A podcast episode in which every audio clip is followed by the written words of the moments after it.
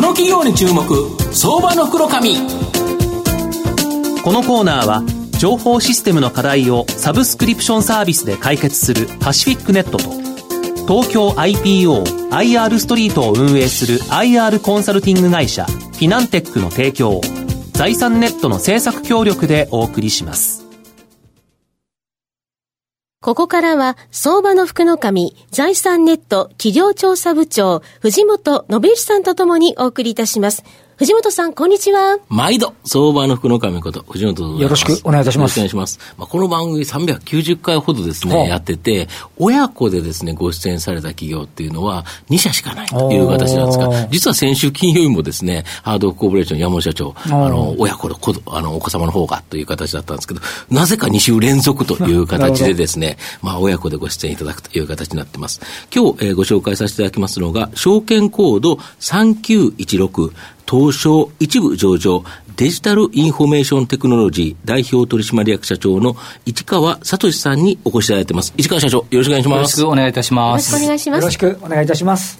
デジタルインフォメーションテクノロジーは東証一部に上場してまして、えー、現在株価1632円、まあ1単位ですね、16万円ちょっとで買えるという形になります。東京都中央区八丁堀にですね、本社を置くデジタルインフォメーションテクノロジーは、ソフトウェア開発に強みを持つ独立系のですね、システムインテグレーターになります。金融、流通を主体とした業務業務システム開発、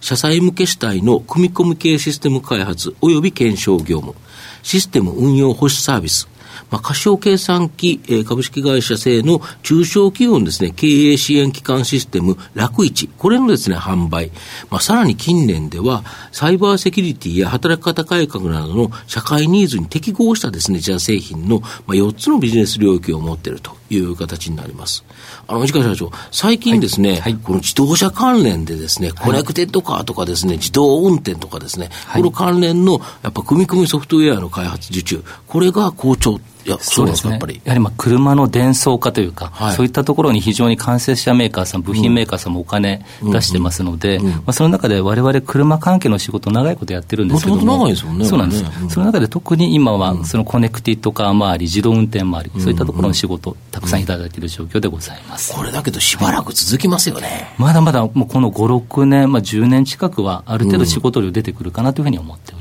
ます。なるほど。はい、またですね、はい、この IoT 関連でも、御社の活躍の場が広がって、これどういうことですかね？もともとこのスマートフォンの開発、うん、それって本、その機器の開発から、その上に乗っかるアプリケーションの開発まで幅広くやっておりまして、まあ、その中でも IoT、そのスマートフォンで外側からコントロールして、例えばおお風呂を沸かすとか、そういったところ、その今後 5G という世界になっていくと、いろんなものがつながっていきますので、まあ、そのアプリケーションの開発っていうところでも仕事の幅広がってくるかなというふうに思っております。そうですよね、今までもネットにつながってなかったような機器が、はい、これ、IoT 機器を介して、ネットにつながる、はいね、例えばそれがスマホでその操作できるとか。はい。外からできるとかっていう形になると、ね、まあ、ここにプログラミングが必要とい。うことでいうと、御社のような、やはり組み込み系に強い会社、これがやはり仕事がいっぱい来ると。いうことですか。はい、なるほど。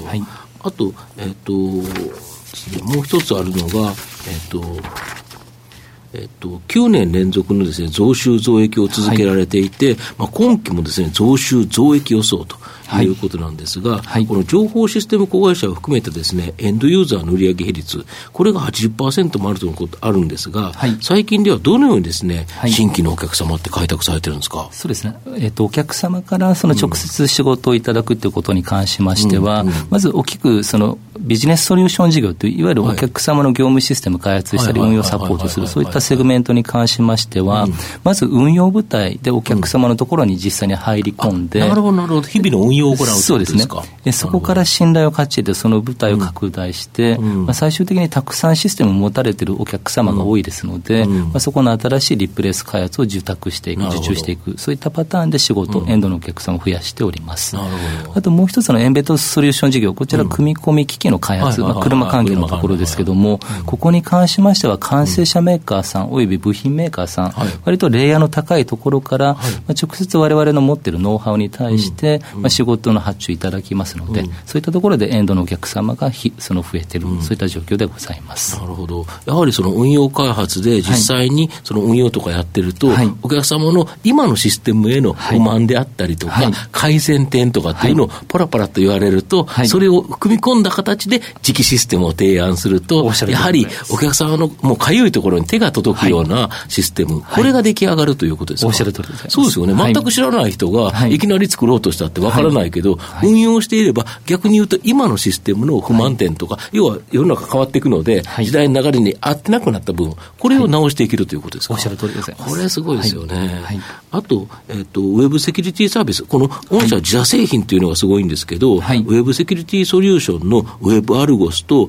エクセル業務改革ソリューションのゾブロス、この2つの自社製品についてですね、ちょっと概要を教えていただけますでしょうか？はい、まず1つ目のセキュリティの方、うん、ウェブアルゴスについてなんですけれども、うん、今までセキュリティの商材って、はい、その入ってきたものをいかに防ぐか、ウイルス等々、いかに悪いやつを防ぐっていう、ね、ウイルスとか、はい、えそういったことに、えー、その力点を得た商材が多かったんですけれども、この商材って必ずしもゼロでアタック、初めての攻撃に対して100%防ぎきれない、うん、そうですよね、そういった問題、課題がある中で、当社のウェブアルゴスは、もともと正しい状態、これを保持しておいて、はい。はい、そこから少しでも変化があれば、瞬間に検知をして、瞬間に元の正しい状態に復旧する、この検知から復旧までの時間が0.03秒ということで、ほぼ気づかないですね。そうです。ですので、本当に実害がゼロにできて、ゼロでアタックに対しても100%対応できる、そういった商材。でございます。普通のやつは、例えばページの書き換えとかあったら、書き換えられたよとは教えてくれるけど、直してくれないと、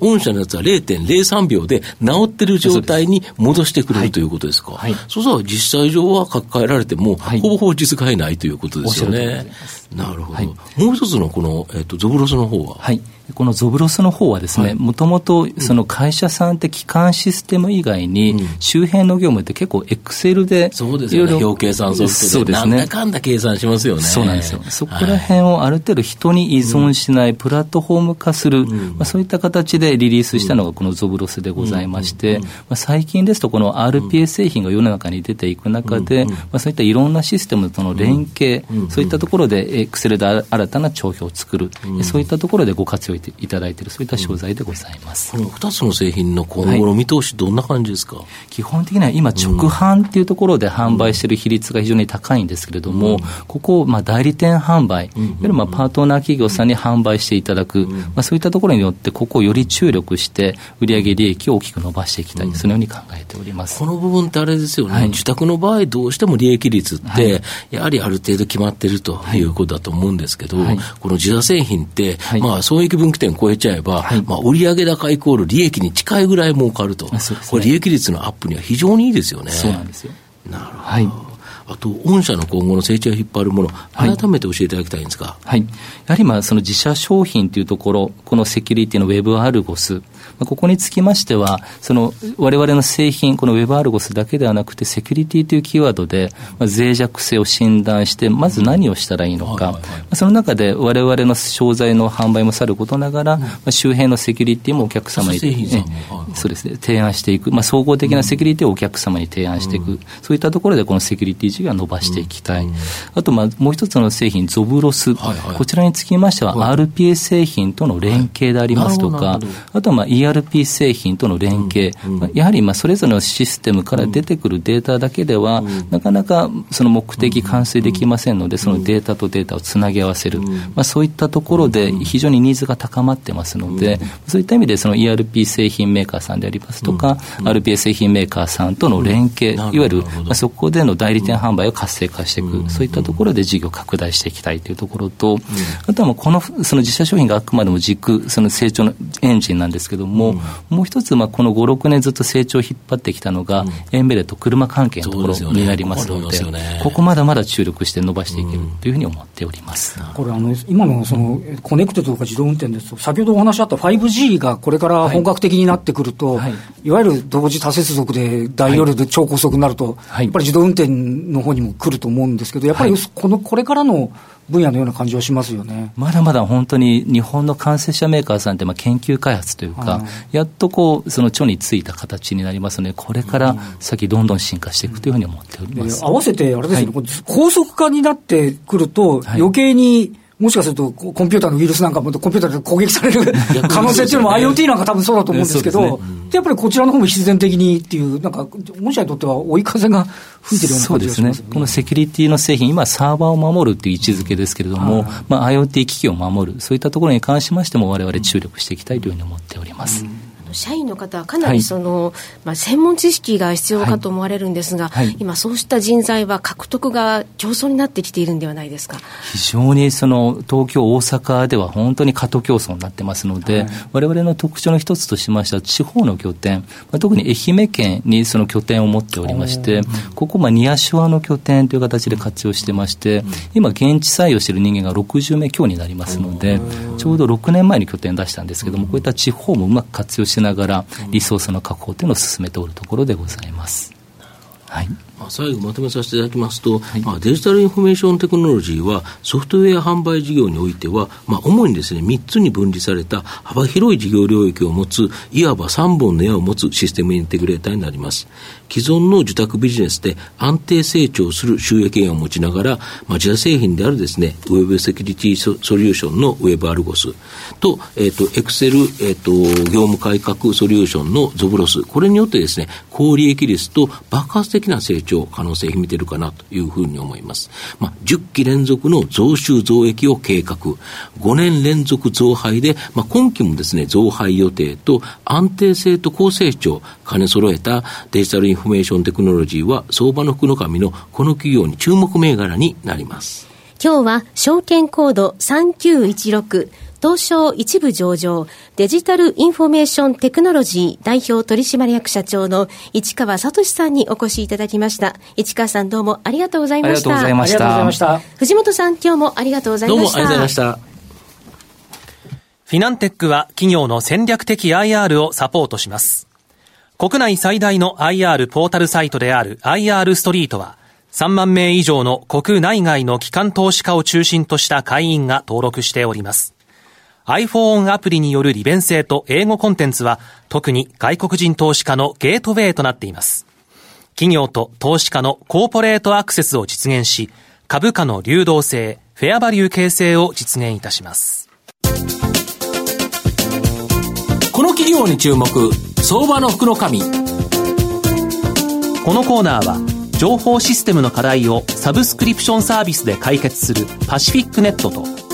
東京 IPOIR ストリートを運営する IR コンサルティング会社フィナンテックの提供を